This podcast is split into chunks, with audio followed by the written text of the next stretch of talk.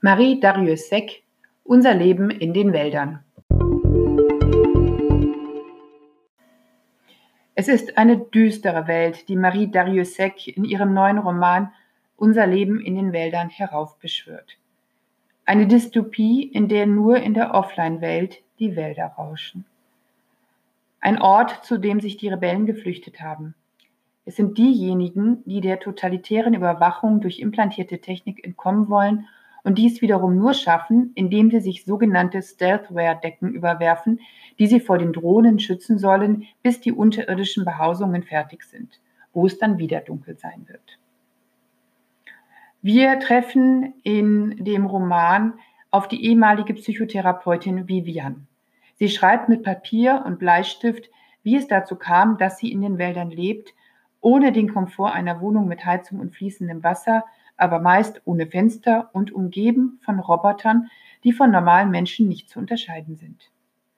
Sie schreibt, wir benutzen möglichst viele Metaphern, um uns trotz Roboter unterhalten zu können. Die Roboter nehmen das Wort wörtlich und das stört ihren Datenabgleich. Also wohlgemerkt, diese Roboter finden sich nicht im Wald, sondern in der Welt, aus der sie geflohen ist. Es war der Klicker, der Vivian die Augen geöffnet hatte. Oder besser das eine, das ihr nach einer Operation blieb. Der Klicker, er war Patient bei ihr, äh, war ähm, ein, ein, ein Mensch, der, dessen Job es ist, künstlicher Intelligenz menschliche Assoziationen beizubringen, damit diese menschlicher werden. Er ist ein Mensch, der diese Tätigkeit nicht mehr erträgt. Er ahnt, dass die Menschen manipuliert und gefügig gemacht werden sollen und deswegen trinkt er auch nur sein eigenes Wasser. Und eines Tages verschwindet dieser Klicker und hinterlässt Vivian verstört und zunehmend alarmiert. Denn die missglückte Augenoperation ist nicht normal, hätte nicht schiefgehen dürfen.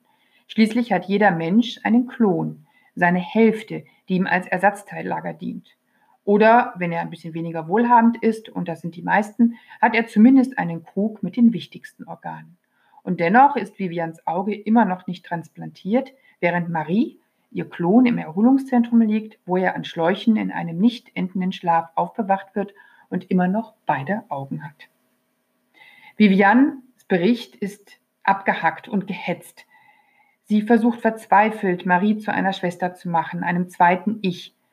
Und äh, die Rebellen versuchen auch, sie und andere Hälften zu befreien.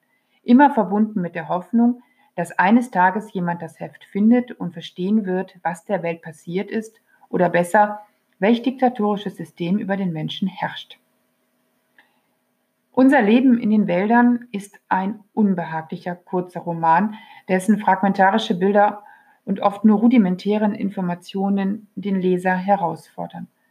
Ein Roman, der als Warnung formuliert mit einem überraschenden Ende schließt. Und wer es bis dahin nicht kapiert haben sollte, der weiß jetzt, worum es geht und wird wirklich erschaudern. Marie Darrieussecq, Unser Leben in den Wäldern aus dem Französischen von Franck Heibert, Sezession Verlag Zürich 2019.